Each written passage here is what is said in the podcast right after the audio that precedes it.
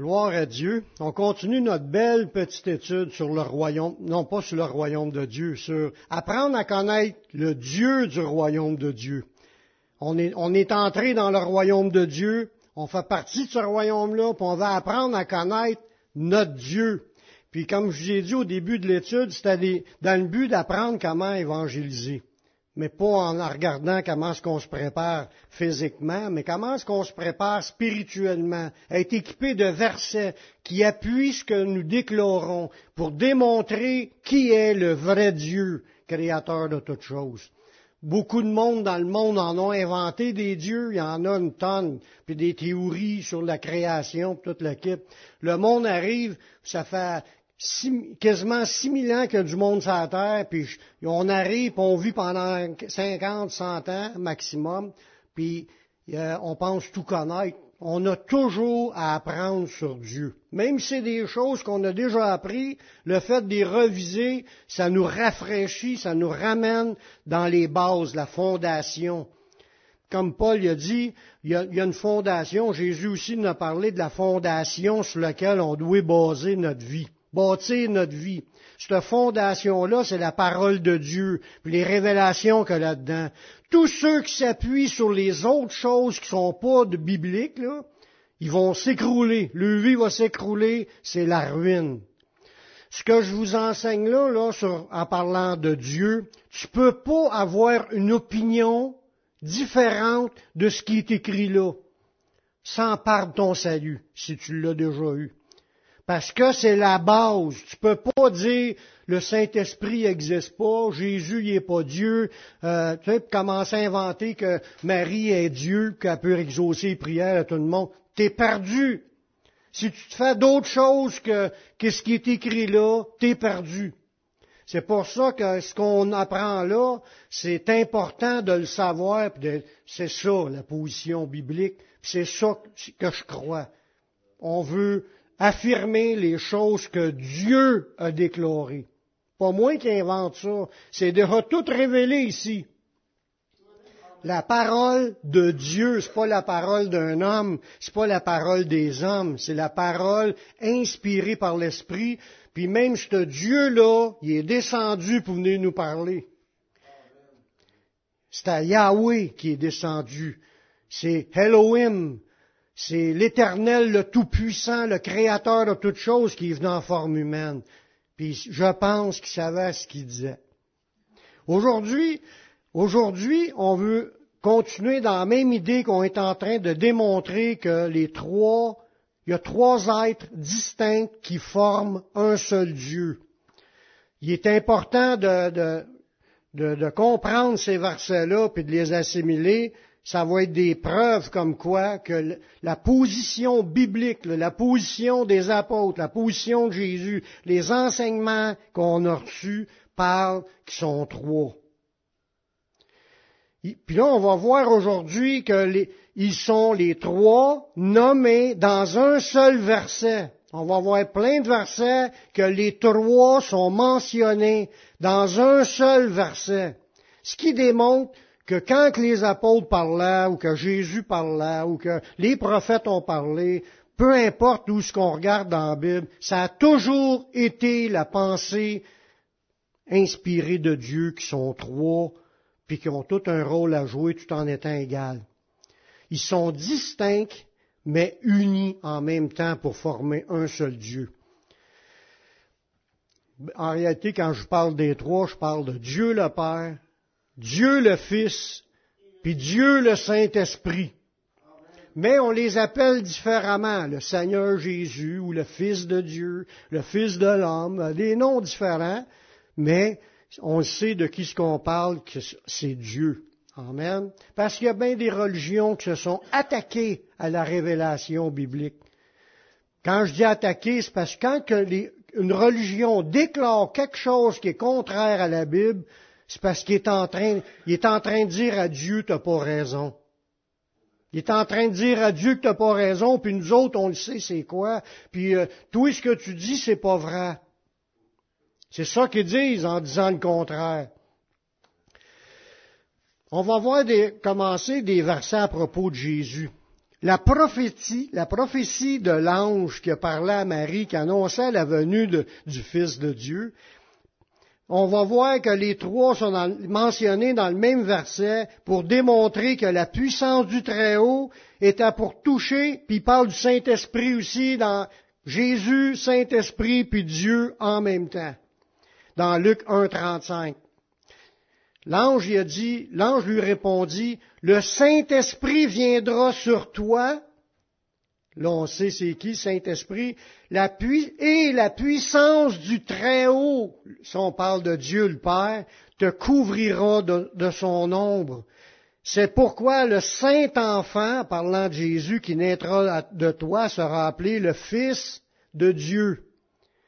Que dans ce verset-là, on voit les trois bien distincts puis on voit que l'ange faisait pas de différence au point de vue Saint-Esprit, puissance euh, du Très-Haut, ou que ce soit Fils de Dieu, que les trois, c'est Dieu. Puis ça, on va le voir dans plusieurs versets, qui été mentionné dans, dans, des idées différentes aussi, mais que les trois sont là, puis ça avait une raison pourquoi que les trois ont été mentionnés. La première révélation qu'on voit dans la Bible, que les trois présents dans une même scène, que les trois se sont manifestés, Dieu le Père, Jésus, puis le Saint-Esprit comme étant trois, trois positions distinctes, mais qui forment, on le sait, un seul Dieu par, l'enseignement, euh, c'est lors du baptême de Jésus. On voit dans Matthieu chapitre 3, verset 16, ça dit, dès que Jésus eut été baptisé, il sortit de l'eau, et voici les cieux s'ouvrir, et il vit l'Esprit de Dieu descendre. On voit Jésus dans l'eau, le Saint-Esprit est en train de descendre comme une colombe et venir sur lui. Et voici une voix fit entendre des cieux ces paroles. C'est Dieu le Père qui dit, celui-ci est mon fils bien-aimé en qui j'ai mis toute mon affection. Dans ce passage-là, on voit la manifestation des trois en même temps.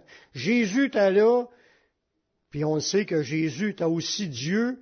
Il y avait la plénitude de celui qui remplit tout en tous, qui est en lui. Dieu était pleinement en Jésus. Là, le Saint-Esprit est descendu comme une forme corporelle pour atterrir sur Jésus, puis la voix s'est faite entendre du ciel on voit les trois d'une manière distincte. Ça, c'est ça qui est aussi important de, reconnaître. Ils sont distincts, mais en esprit, ils sont tous les trois ensemble. Ils peuvent apparaître là, comme qu'ils veulent, ils peuvent parler, ils peuvent apparaître, ils peuvent se manifester, comme qu'on voit dans l'Ancien Testament, Dieu s'est manifesté comme euh, une pierre précieuse qui était sur le trône. Puis euh, il y a toutes sortes de, gloires ou de manifestations que Dieu s'est manifesté. Ils peuvent se manifester comme qu'ils veulent. Là, ils se sont manifestés que les trois à, des endroits différents, mais ils forment encore le même Dieu. Un autre beau passage, que Dieu le Père avait loin Jésus de la puissance du Saint-Esprit. On va voir encore les trois dans le même verset. Dans Acte 10, 38. Vous savez comment Dieu, en parlant Dieu le Père, a loin du Saint-Esprit et de force Jésus de Nazareth, qui allait de lieu en lieu faisant du bien et guérissant tous ceux qui étaient sous l'empire du diable, car Dieu était avec lui. Fait qu'on voit là-dedans, Jésus est en relation avec Dieu le Père, mais il y a loin du Saint-Esprit, Jésus, du Saint-Esprit de force. On voit là-dedans encore que les trois sont manifestés. Moi, je vous dis ça, tous ces versets-là, on regarde ça pour qu'on arrive à comprendre que tu ne peux pas séparer un des autres. Mais que tu ne peux pas parler d'un sans les autres. Même parce qu'on va voir des versets tantôt là, qui dit c'est un qui fait une affaire, puis après d'un autre verset, ça dit que c'est l'autre qui a fait la même affaire. Mais quand il y en a un qui fait de quoi, les autres le font. Ils sont tous les trois là, mais ils peuvent être à trois endroits différents, comme ils peuvent faire des choses distinctes, mais ils sont un seul Dieu. Dans le prochain verset, on voit encore les trois relations de Jésus avec le Père et le Saint-Esprit. dans Luc 10, 21. Ça dit, en ce moment même, Jésus, tressailli de joie par le Saint-Esprit, et il dit, je te loue, Père, euh, Seigneur du ciel et de la terre, de ce que tu as caché ces choses aux sages et aux intelligents, puis tu les as révélées aux enfants. Oui, Père, je te loue de ce que tu l'as voulu ainsi. Ce qu'on voit là-dedans, on voit encore la manifestation des trois. Jésus, il était rempli, il a tressailli de joie. Ça, c'est un transport d'allégresse. C'est une poussée de joie. Yahoo! Par le Saint-Esprit. Ben, on peut en avoir nous aussi. Dieu a rien contre la joie, là. C'est, la joie est produite par le Saint-Esprit. Puis Jésus, lui, ce qu'il attendait après sa crucifixion, c'est qu'il était pour avoir une huile de joie plus, plus grande que ses égaux. Un, fait que de la joie, il y en a sur la terre par le Saint-Esprit, puis il y en a dans le ciel. On voit dans ce passage-là que la, joie du Saint-Esprit a fait que Jésus trassaille de joie, puis là, il s'est mis à louer Dieu son Père. On voit encore les trois dans le même verset. Les trois sont mentionnés aussi dans un autre passage. C'est là que, je veux qu'on retienne. On voit les deux passages différents. Puis comme je vous disais tantôt, il y en a un qui, ça dit dans un, passage que c'est Dieu qui fait ça. Puis dans l'autre passage, ça dit que c'est Jésus qui fait ça. Puis que les trois encore sont mentionnés. Jésus a dit que Dieu, en parlant à son Père, enverrait le Saint-Esprit après sa mort. Dans Jean 14, 26, ça nous dit, mais le consolateur, l'Esprit Saint, que le Père enverra en mon nom. Vous voyez que les trois sont là, que les trois ont un rôle distinct. Il vous enseignera toutes choses, puis il vous rappellera tout ce que je vous ai dit. L'Esprit Saint que le Père enverra en mon nom, dans le nom de Jésus. On voit que les trois sont encore associés dans la révélation pour nous dire que les trois sont agissants pour qu'on reçoive le Saint-Esprit. Le Saint-Esprit vient parce que le Père l'a envoyé. Puis dans l'autre passage, dans un autre passage que Jésus a dit, dans Jean 15, 26, ça nous dit que c'est Jésus qui nous envoie le Saint-Esprit. Il dit, quand sera venu le consolateur que je vous enverrai? Tantôt, on, disait, le Père va vous envoyer le Saint-Esprit, puis là, il dit, vous allez recevoir le Saint-Esprit que je vous enverrai. On voit que c'est Jésus qui parle puis qui envoie le Saint-Esprit dans ce verset-là. Pourquoi qu'on peut dire ça? Mais parce que Jésus est Dieu.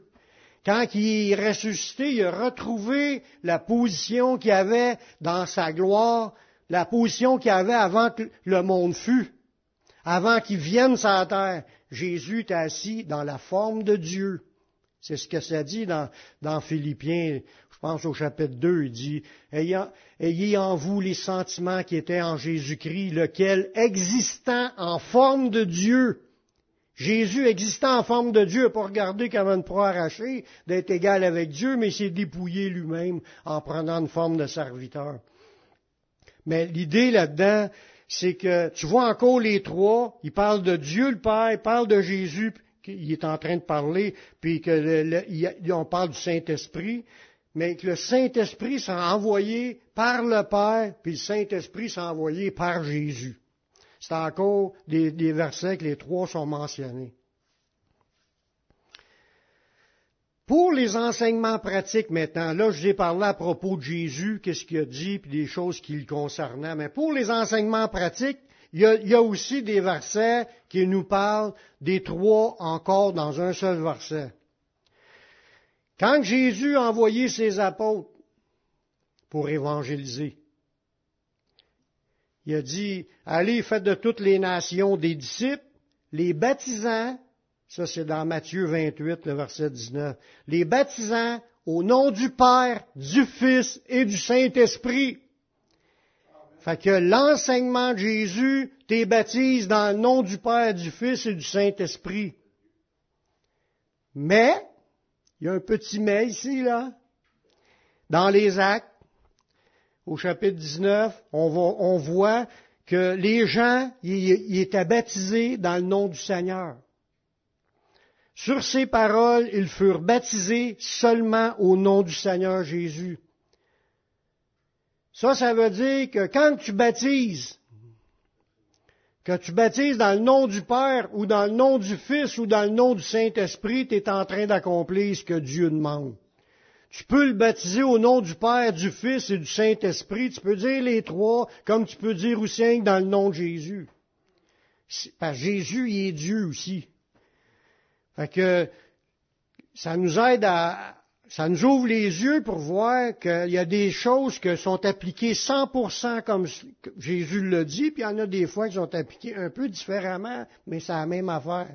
Jésus dit baptise-le au nom du Père, du Fils et du Saint-Esprit, puis les apôtres les baptisaient au nom de Jésus, au nom du Seigneur Jésus. Ça veut dire qu'ils considéraient que Jésus était aussi Dieu, fait que c'est, tu peux baptiser dans n'importe quel nom de ces trois-là. C'est équivalent c'est le même Dieu. Amen. Un autre passage qu'on voit que les trois noms sont mentionnés par Jean pour nous aider à reconnaître un vrai d'un faux représentant de Dieu.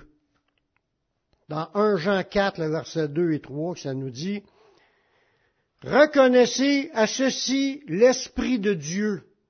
Là, il va nous donner une méthode un point d'analyse, parce qu'il y en a plusieurs points d'analyse pour discerner les vrais faux.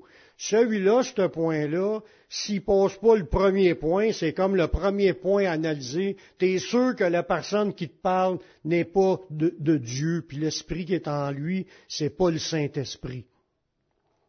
Mais il mentionne quand même les trois dans ce dans ce passage-là pour discerner si une personne a vraiment reçu le Saint-Esprit. Euh, ça nous dit, reconnaissez à ceci l'Esprit de Dieu dans 1 Jean 4, le verset 2. Tout esprit qui confesse Jésus-Christ venu en chair est de Dieu, le Père. Ça, ça veut dire que tous ceux qui confessent pas que Jésus-Christ est venu en chair, ça, ça veut dire tu crois pas que Jésus était Dieu pour venir en forme humaine? Tu crois que c'est juste un humain ou un prophète ou un bon gars comme tout le monde pense dans les religions? Tu crois pas qu'il est venu parce que pour être venu, il fallait qu'il existe. Il fallait qu'il soit dans la forme de Dieu. Il ne croit pas, tout esprit qui ne confesse pas que Jésus-Christ est venu en chair, non, tout esprit qui confesse que Jésus-Christ est venu en chair, il est de Dieu. C'est le premier point d'analyse. Fait qu'une personne, pour savoir si la personne est vraiment de Dieu, une personne qui te parle, puis c'est vraiment la doctrine qui vient de Dieu, est-ce qu'elle croit que Jésus est venu en chair? Ça dit que c'est juste un prophète ou que ça dit que c'est d'autres choses. Euh, c'est pas, pas le Saint-Esprit qui te parle. Ça, c'est un des points. Et tout esprit qui ne confesse pas n'est pas de Dieu. C'est celui de l'Antéchrist dont vous avez appris la venue, puis qui est maintenant dans le monde. Puis on le sait parce qu'il y en a plein de religions ou de personnes religieuses qui servent un Dieu, mais ils reconnaissent pas Jésus comme venu en chair. Fait que toutes ces religions-là, c'est pas le Saint-Esprit qui est en arrière de ça. Ça rejoint une autre parole de Jésus.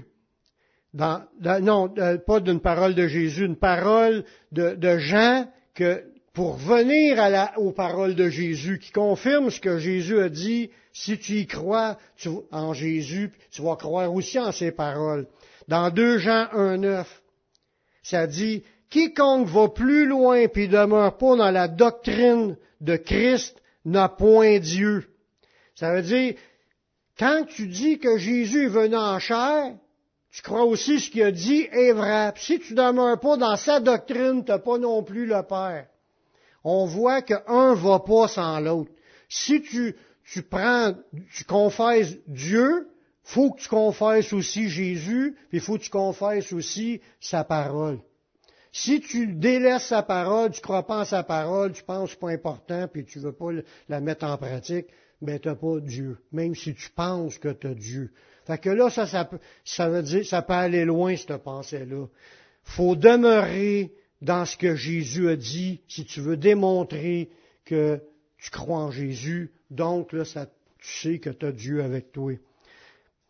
Quiconque va plus loin puis demeure pas dans la doctrine de Christ n'a pas Dieu. Celui qui demeure dans cette doctrine a le Père et le Fils. Si t'en as un, c'est Jésus, tu as le Père aussi. Amen. Pour les gens sauvés, j'en ai parlé un peu de ce verset-là un petit peu avant, dans l'étude. On va voir là-dedans que Dieu le Père nous a vus d'avance, on était aspergés par le sang de Jésus, puis là on est rendu saint par la présence du Saint-Esprit. Les trois sont mentionnés d'avance dans un seul verset, mais Dieu nous a vus d'avance, puis là, ça dit qu'on est, grâce à Jésus, son sang qui était versé sur nous, ça nous permet de, vivre dans sainteté, dans sanctification par le Saint-Esprit. On voit ça dans 1 Pierre, chapitre 1, verset 2.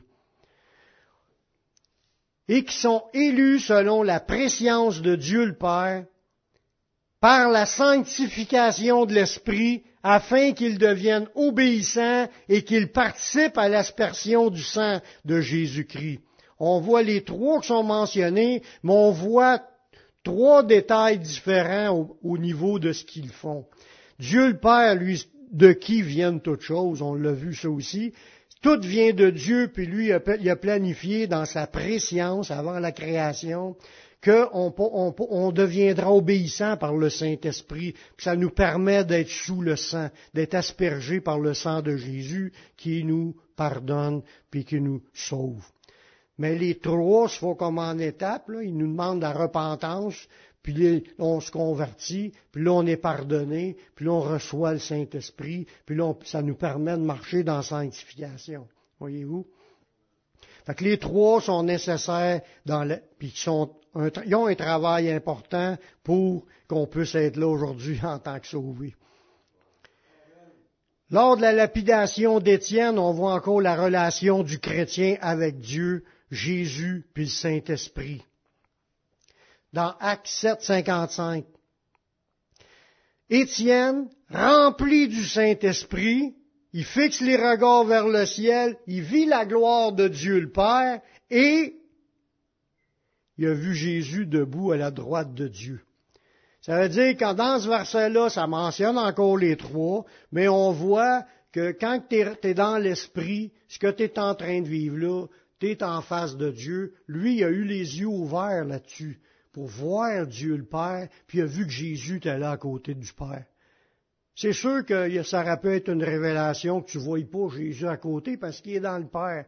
Mais Jésus voulait, euh, Dieu voulait qu'il voie Jésus qui est assis à sa droite comme étant là, présent, ressuscité. C'était dans le but de l'encourager à, passer à travers de l'épreuve qu'il est en train de traverser. Mais ce qu'on voit là-dedans, l'étroite relation des trois, il, est rempli du Saint-Esprit, il y a eu une vision que le Père était là, que Jésus était là dans le monde invisible. Jésus est debout à la droite de Dieu parce qu'il a été ressuscité. C'est le seul qui est là, debout. Marie est pas là, les saints sont pas encore là, parce que la Bible parle qu'il va avoir une première résurrection, puis ça va être la résurrection des morts à l'enlèvement et l'enlèvement des croyants. Puis ça, c'est la première résurrection. Mais on n'est pas, pas encore rendu là. Il y a juste Jésus qui est là, debout à la droite de Dieu. Parce Jésus est Dieu, puis il est retourné dans sa position. On voit aussi pour la, euh, prière et le culte, on va, voir encore les trois qui sont mentionnés dans un seul verset. Par la présence de l'Esprit du Fils en nous, parce que c'est l'Esprit de Jésus qui est en nous, on le voit dans ce verset-là, ben on peut crier à Dieu, à bas Père, dans Galates 4, 6. Et parce que vous êtes fils, Dieu a envoyé dans nos cœurs l'Esprit de son Fils on voit là-dedans que les chrétiens, ils reçoivent l'Esprit Saint, mais tu reçois aussi l'Esprit de Jésus. Les trois forment qu'un. tu peux dire un ou l'autre, Jésus est en moi, ou le Saint-Esprit est en moi, ou Dieu le Père est en moi, ou les trois sont en moi. Tu peux dire ça. Les trois sont un, mais ils sont quand même trois qui se parlent entre eux autres, puis qui planifient des choses, puis qui font des choses séparément, comme qu'ils veulent. Fait que dans, dans, euh, dans Galates 4.6, il dit, parce que vous êtes fils, Dieu a envoyé dans nos cœurs l'esprit de son Fils, lequel crie Abba, Père. Abba, ça veut dire Père. On va crier à Dieu Père parce que c'est l'Esprit qui est en nous, l'Esprit de Jésus qui est en nous, qui nous fait crier à Dieu le Père. Notre prière doit être adressée à Dieu le Père, et est motivée par deux choses quand on prie. Par Jésus parce que c'est grâce à Jésus, c'est grâce à son œuvre qu'on peut s'avancer, et aussi par l'amour de l'Esprit qui peut, qui peut pousser quelqu'un à prier Dieu. L'amour de l'Esprit. Je vais vous l'expliquer après ça. Regardez bien dans Romains 15, 30. Il dit, je vous exhorte, frères, par notre Seigneur Jésus-Christ, et par l'amour de l'Esprit, à combattre avec moi en adressant à Dieu des prières en ma faveur. Adressant à Dieu des prières. Fait que, quand un chrétien est en train d'adresser à Dieu des prières, il est motivé par deux choses. Par notre Seigneur Jésus-Christ, parce qu'on le sait que grâce à Jésus, on a un accès à pouvoir se présenter devant le trône, puis être secouru dans nos besoins. Il a, déchiré le voile. On peut s'approcher dans, la présence de Dieu à cause de Jésus. Mais c'est aussi par l'amour de l'Esprit qu'on va prier. Y a-t-il quelqu'un qui aime le Saint-Esprit? Y a-t-il quelqu'un qui aime être rempli du Saint-Esprit? Cherchant d'en vouloir plus, à vouloir, parce qu'on aime la présence de Dieu, mais c'est aussi la présence de Jésus en même temps, puis la présence de Dieu le Père. Mais par l'amour qu'on a de l'Esprit, ça devra nous pousser à prier. C'est pour ça qu'on dit qu'on fait des réunions de prière. On croit qu'il y a un combat, parce que ça nous parle dans ce verset-là aussi, de combattre avec moi en adressant à Dieu des prières. On parle à Dieu motivé parce qu'on est poussé aussi par, Jésus, l'accès est là, puis on veut prier, puis en même temps on veut plus de l'Esprit. On aime l'Esprit, on veut que le Saint-Esprit vienne faire des choses en nous. Fait que les trois sont encore mentionnés ensemble dans la prière. Nos prières à Dieu, le Père, puis là c'est le Dieu le Père du Seigneur Jésus-Christ, parce que autant que Dieu le Père est là, Jésus est là, mais c'est le Père de Jésus, c'est notre Père en même temps. Nos prières à Dieu le Père du Seigneur Jésus-Christ pour recevoir davantage de ce qui vient de l'Esprit. On va voir les trois encore qui sont là. Dieu peut nous donner davantage de ce qui vient de l'Esprit dans nos prières. Regardez bien comment est-ce s'est ramené ce, ce verset-là dans Éphésiens chapitre 1, verset 17. Afin que le Dieu, Dieu le Père, de notre Seigneur Jésus-Christ, le Père de gloire, vous donne un esprit de sagesse et de révélation dans sa connaissance. Ça veut dire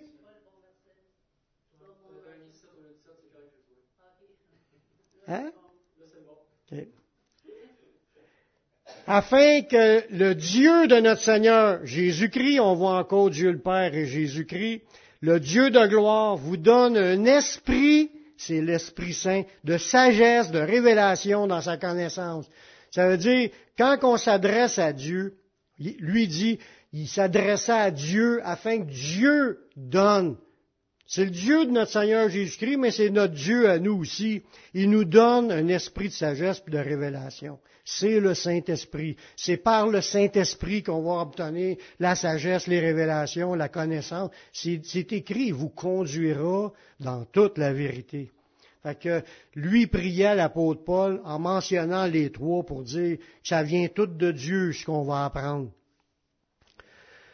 Un autre beau verset qui nous parle que les véritables circoncis, on ne parle pas de ceux qui sont circoncis par la chair, on parle de ceux qui sont sauvés les gens sauvés, les véritables sauvés, et rendent leur culte à Dieu par l'Esprit de Dieu en élevant Jésus. Dans Philippiens 3.3. Car les circoncis, c'est nous qui rendons à Dieu notre culte. C'est ce qu'on faisait un matin, c'est ce qu'on est en train de faire. On rend Dieu un culte, des sacrifices de louange, le fruit de lèvres qui confesse son nom. On rend Dieu notre culte par l'Esprit de Dieu. Ça veut dire, vu qu'on l'a reçu, on est né de nouveau, puis on est dans l'Esprit, le Saint-Esprit nous amène à rendre un culte à Dieu, puis on se glorifie en Jésus-Christ. On est fier de porter son nom. Glorifier, c'est pas l'enfler d'orgueil dans le mot que là, c'est être fier, euh, euh, euh, avoir un honneur. On élève le nom de Jésus dans nos chants, ça glorifie Dieu. Amen. Fait qu'un un culte, ça dit nous les circoncis, ça veut dire nous les sauvés, nous qui disons qu'on est sauvés, on doit rendre notre culte à Dieu par le Saint-Esprit. Donc, le chrétien doit avoir de la place dans sa vie pour rendre un culte à Dieu. Si un chrétien ne va pas à l'église puis il rend pas de culte à Dieu, euh, il passe à côté de sa première mission. Parce qu'un autre verset va dire qu'on était sauvés pour la louange de sa gloire. On n'a pas été sauvés pour notre gloire. Souvent, on voudrait que nous, on devienne bons, grands, meilleurs, puis parfaits. Oui, on peut le chercher, mais c'est pas le but. Le but, c'est qu'on soit, qu'on puisse élever Dieu, glorifier Dieu, louer Dieu, célébrer sa gloire à lui. On a été sauvés pour lui. quand on prend du temps pour venir louer le Seigneur, on est en train de rendre notre culte à Dieu par l'Esprit de Dieu. Amen. Puis on se glorifie de Jésus, on va élever le nom de Jésus parce que c'est grâce à lui qu'on est là aujourd'hui.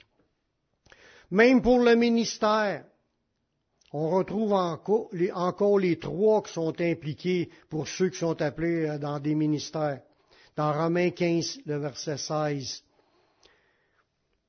L'apôtre Paul lui dit qu'il est un ministre de Jésus-Christ Parmi les païens, fait que ça parle de Jésus. Tu es un serviteur. Un ministre, là, faut pas penser ministre. Ministre, ça veut dire serviteur. Tu es un serviteur. Tu sers le Seigneur. Tu es un serviteur de Jésus-Christ parmi les païens. Il dit, m'acquittant du divin service de l'évangile de Dieu, fait que la bonne nouvelle qu'on est en train d'annoncer, ça appartient à Dieu le Père. Fait qu'il est, il serviteur de Jésus pour, pour, pour répandre l'évangile de Dieu afin que les païens lui soient une offrande agréable, étant sanctifiés par l'Esprit Saint. On voit encore le Saint-Esprit, son rapport qu'il a avec le chrétien, puis la transformation, ou le fait qu'il nous rende saints par sa présence, puis les changements qu'il met en nous pour être de plus en plus saints que les païens sont une offrande à Dieu. Fait que lui, il servait Jésus en répandant l'évangile de Dieu le Père, en, attendant que les païens soient sanctifiés par l'Esprit de Dieu, en acceptant Jésus, bien sûr. On voit que les trois sont, importants, puis tu peux pas dissocier un de l'autre. tout vient de Dieu le Père, puis c'est accompli grâce à Jésus, mais c'est le Saint-Esprit qui est celui qui fait le travail en nous mais les trois sont là. On voit un autre passage que les trois sont mentionnés avec un rôle différent pour les dons, les ministères, puis les opérations, les, manières que Dieu opère les choses. Dans 1 Corinthiens chapitre 12, le verset 4, ça nous dit, il y a diversité de dons, il y a plein de dons que Dieu a distribués, mais le même esprit on l'a vu dans un autre verset, un seul et même esprit opère les choses, les distribuant chacun en particulier comme il le veut. Le Saint-Esprit, il, il le veut. Ça veut dire qu'il y a une volonté. C'est le Saint-Esprit, pas juste une force. Il est une personne qui décide qui va avoir quel don, puis qui, comment est-ce qu'il va être exercé. Ça dit, il y a un, il y a une diversité de dons, mais le même esprit. Il y a une diversité de ministères, il y a une diversité de services, mais le même Seigneur. Là, on parle de Jésus. parce qu'on est en train de servir Jésus. C'est ça que Paul avait dit tantôt, c'est un ministre de Jésus-Christ. Ça veut dire que tous les ministères, c'est pour le Seigneur qu'on le fait. Puis il y a diversité d'opérations, mais le même Dieu, Dieu le Père, qui opère tout en tous. Puis le mot opération que là, mais c'est, comme je vous disais, c'est de la manière que Dieu choisit qu'un tel va avoir plus d'effet dans le monde. Il y a plus d'impact, c'est Dieu qui a choisi qu'un pasteur, il a un impact sur plein de monde, puis un autre, un pasteur, va avoir un impact sur un petit groupe. C'est de même à grandeur de la planète, c'est Dieu qui a décidé quelle opération, comment tu vas opérer. Il t'a mis des dons en toi, puis tu as une tâche à faire, mais on n'est pas là pour se comparer aux autres, parce que c'est lui qui a décidé à quel impact tu vas avoir dans cette opération-là, dans cette énergie-là que tu vas avoir pour faire ce que tu as à faire. C'est le mot énergio qui est là. C'est, ça pourra dire la force ou l'énergie ou la capacité que tu as de faire telle et telle chose. C'est Dieu qui a décidé quelle est, quelle est la capacité que tu vas, tu vas faire, que tu vas vivre. ça, c'est pour tout le monde. C'est, Dieu qui, c'est le Saint-Esprit qui distribue les dons. Bon, on est tout là pour servir le Seigneur, puis c'est Dieu qui décide qui ce qui va avoir quoi dans le sens de l'impact que tu vas avoir dans ce monde, les fruits que tu vas porter pour Dieu? Puis je finis avec une dernière, un dernier verset qui nous parle encore des trois, mais là c'est dans une formule de bénédiction qu'on peut dire aux gens pour les bénir. On a vu justement mercredi qu'on pouvait bénir, on devait bénir les gens. On est appelé, en tant qu'enfant de Dieu, à répandre la bénédiction. Puis l'apôtre Paul, dans la fin de, de 2 Corinthiens, au chapitre 13, le verset soit 13 ou 14, ça dépend comment ta Bible a été écrite, ça dit que la grâce du Seigneur Jésus-Christ, l'amour de Dieu et la communication du Saint-Esprit soit avec vous tous. Amen. La grâce du Seigneur Jésus-Christ, l'amour de Dieu, puis la communication. Ça, on parle communication. Tu communiques, tu l'écoutes, tu y parles. C'est comme, on a chacun notre CB, mais il est en dedans de nous, puis on se parle. On est supposé de se parler. On se parle, puis on écoute, puis il y a une communication, puis en même temps, il nous communique des choses. En plus, c'est comme si dans ton courriel que tu envoyé, il y avait de quoi attacher pour te donner d'autres choses, un don, guérison, délivrance euh, par la puissance de l'Esprit de Dieu. Mais c'est une formule de bénédiction encore en ayant les trois dans la même formule. Amen. Tout ça pour dire, faire un dernier résumé, tu peux pas dissocier un de l'autre. C'était dans la pensée biblique que les trois sont un seul Dieu, distincts, des gens, des personnes distinctes, des êtres vivants distincts, peuvent les trois dire je, mais sont un seul Dieu. Puis quand tu en reçois un, tu reçois tout. Amen. Seigneur, je te remercie pour ta parole. Merci pour tes révélations. Merci de tout ce que les apôtres puis ce que les prophètes ont écrit pour qu'on puisse avoir des révélations sur toi, puis comment ça marche, puis comment comprendre, parce qu'on comprendra rien si ça n'aura pas été révélé. Merci pour ta parole. Je te demande de continuer à nous éclairer, à nous révéler ta pensée. On veut, Seigneur, grandir dans la connaissance dans la sagesse, dans les révélations, que ton esprit nous conduise dans tout cela, dans le nom de ton Fils Jésus-Christ. Amen.